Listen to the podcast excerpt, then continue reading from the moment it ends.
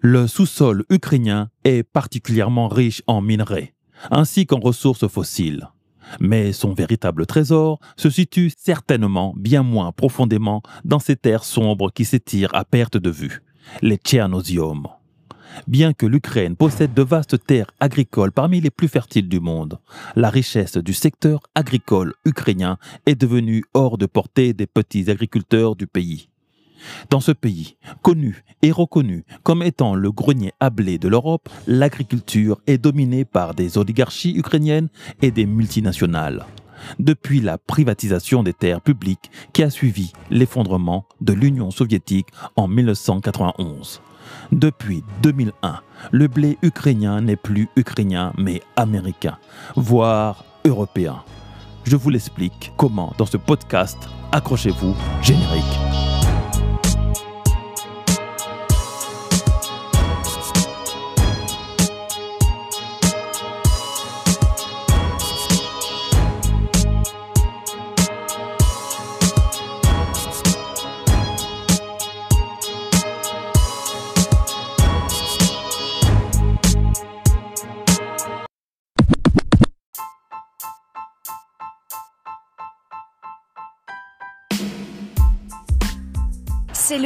Le nouvel Eldorado des céréaliers français.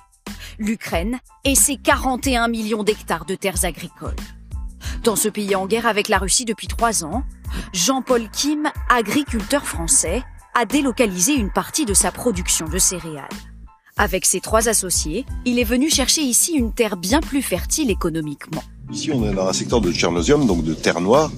Euh, et selon certains spécialistes, c'est une des meilleures terres du monde. Et euh,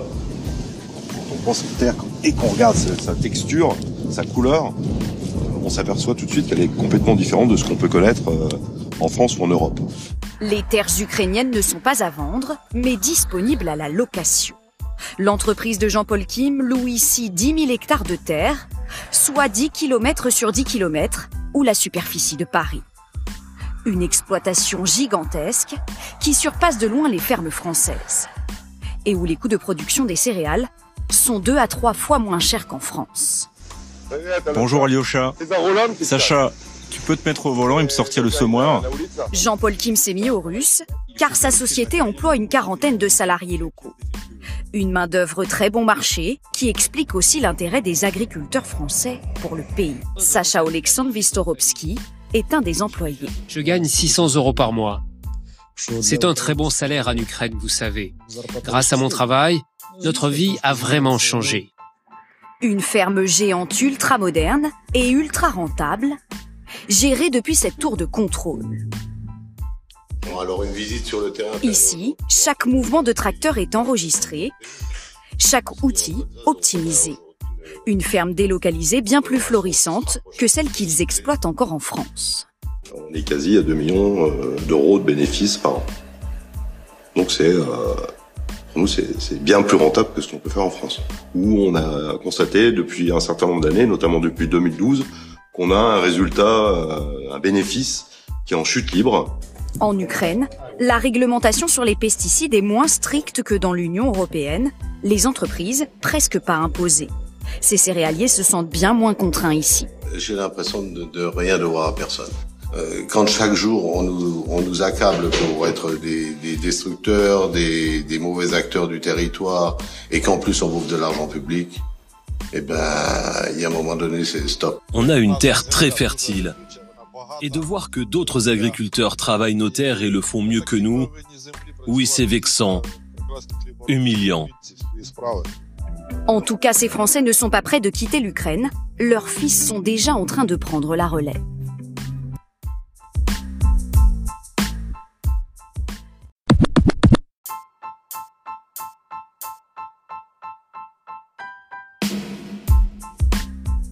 Bonjour et bienvenue sur le podcast du petit traité de guerre économique africain, voire panafricain. Votre manuel audio d'ingénierie économique, sociale et géostratégique dont tout Africain ou afrodescendant doit connaître et comprendre pour anticiper son succès individuel et sa réussite collective.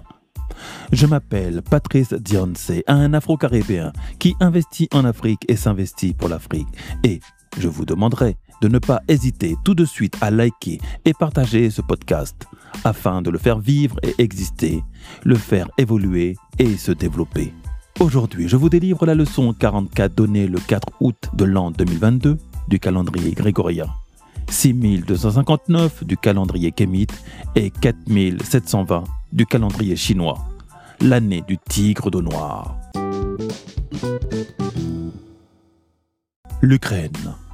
L'Ukraine a toujours été un pays à part dont le grand public n'en connaissait que très peu l'existence. J'ai eu l'occasion de me balader dans sa capitale et ai pu sillonner parmi ses nombreuses églises orthodoxes colorées, magnifiques avec leurs dômes dorés et leurs formes rondes et charnues, pour finir par un site très touristique où l'on pouvait apercevoir, après avoir traversé un très long pont surplombant la ville, une statue de plus de 8 mètres de haut sous une arche immense tel un arc-en-ciel, représentant un travailleur russe et un travailleur ukrainien, tenant ensemble un symbole soviétique avec l'inscription Amitié entre les peuples. Ce monument aura été détruit par la mairie de Kiev ce 26 avril pour signifier la fin d'une amitié russo-ukrainienne après les représailles russes. Autant de symboles détruits pour attiser la haine envers son propre voisin et faire bonne figure envers un Occident ayant toujours perçu les pays slaves comme son esclave, son obligé.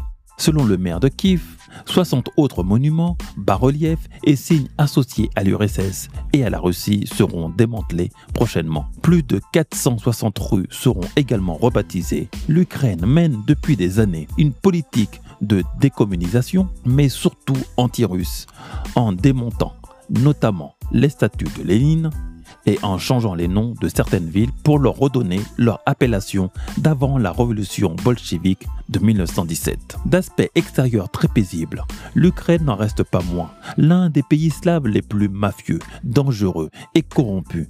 Rudesse et violence sont dans l'air ambiant de ce pays frontalier à la Russie. Ce pays, qui avait le statut de no man's land entre l'Occident et la Russie, a fini par choisir son clan en devenant la base arrière d'un Occident hyper industrialisé, contrit et contraint par toute une batterie de surveillance éthique, politique et économique. Connu comme le grenier à blé de l'Europe en raison de sa terre noire et riche, l'Ukraine possède 32 millions d'hectares de terres fertiles, soit l'équivalent d'un tiers de toutes les terres arables de l'Union européenne, et est le premier exportateur mondial d'huile de tournesol et le septième exportateur de blé. Malheureusement pour elle, Malheureusement pour elle, elle est sujette à l'accaparement des terres par les multinationales américaines. Avant l'éclatement de l'Union soviétique en 1991, les terres qui couvrent l'Ukraine actuelle étaient détenues par l'État dans des fermes collectivisées. Après une brève période de transition suite à l'indépendance, l'Ukraine a adopté un code foncier en 2001, donnant à chacun des Ukrainiens qui avaient travaillé dans les fermes collectivisées des titres de propriété sur environ 4 hectares de terre. Suite à cela, un moratoire a été créé sur la vente des terres et leur accès aux étrangers. Le think tank Auckland Institute détaille comment la mafia mondiale dédiée à l'expansion de la civilisation industrielle capitaliste composée des institutions internationales, des entreprises transnationales, des États développés et de leurs agences de développement, sans oublier les États en développement, démolit méthodiquement les régimes fonciers communautaires au nom de la libération du pouvoir productif de la terre. L'Ukraine en est donc victime, comme beaucoup de pays africains, dont on voit l'accaparement des terres par la Chine, mais jamais celle faite sous nos yeux par les États-Unis ou l'Europe. D'ailleurs, c'est avec cynisme que l'ancien Premier ministre du Bénin, M. Ziansu, M. Lionel Ziansu, avait déclaré que l'Afrique appartenait à l'Europe et les Africains ne le savaient pas, plus occupés à lutter contre les Chinois qui débarquent sur leur sol.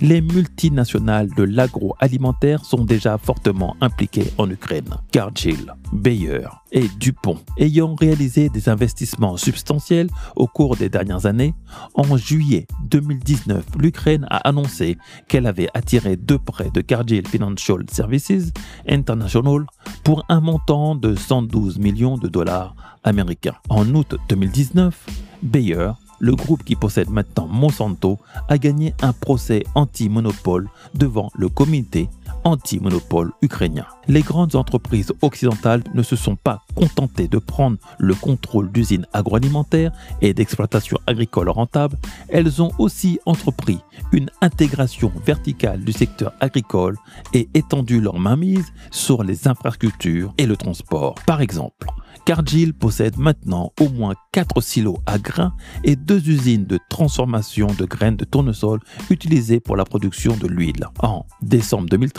la compagnie a acquis 25% plus une part dans un terminal céréalier d'une capacité de 3,5 millions de tonnes par an, situé à Novorossiysk, port de la mer Noire. Tous les aspects de la chaîne d'approvisionnement agricole, depuis la production des graines et autres entrants jusqu'à l'expédition proprement dite des marchandises hors du pays, sont donc contrôlés par des sociétés occidentales. Aussi, s'agissant des céréales ukrainiens, l'on peut dire qu'elles appartiennent aux Américains.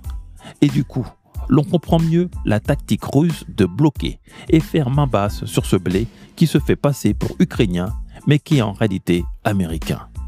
L'attaque de l'Ukraine est donc d'abord à comprendre comme une attaque des intérêts américains en riposte des sanctions américaines sur les avoirs russes à l'extérieur.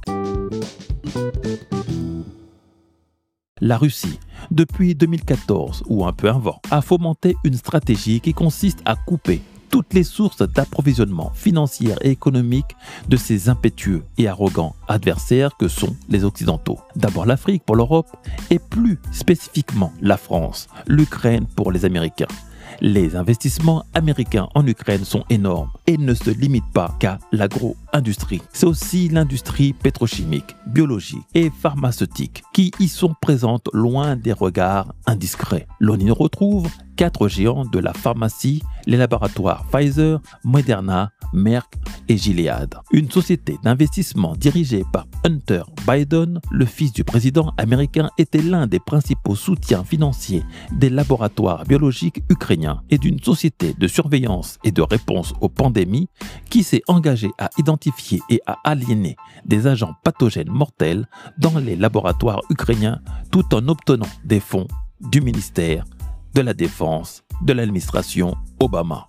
Dès le début du conflit, la Russie s'est clairement employée à détruire en Ukraine tous les investissements infrastructurels et industriels américains. Car disposant de très belles et bonnes infrastructures, d'une population bien éduquée mais fort peu chère, le salaire moyen y est de 200 euros, moins qu'en Chine qui est de 250 euros, et légèrement au-dessus des pays africains de la zone francophone qui est aux alentours de 150 euros. La vie y est peu chère l'Ukraine attire énormément d'étudiants africains, pas que francophones, mais aussi des zones anglophones, surtout dans la région de Kharkiv que j'ai aussi visité. L'Ukraine réunit le meilleur des deux mondes capitalistes et communistes, une population jeune et dynamique, éduquée, de qualité, à proximité et très peu chère.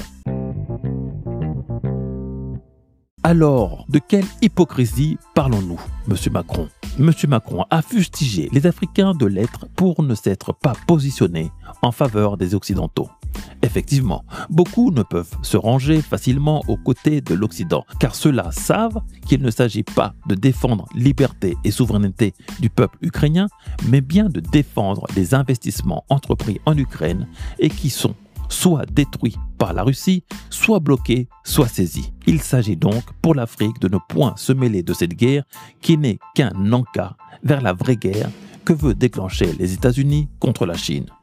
Une guerre attendue et préparée depuis plus de 20 ans, dont il faille trouver toute une série d'alibis comme l'attaque de Pearl Harbor pour justifier l'utilisation des armes. Malgré les provocations répétées des États-Unis, la Chine est bien plus patiente et moins émotive que ses adversaires pour tomber aussi facilement dans ces pièges qui lui sont tendus.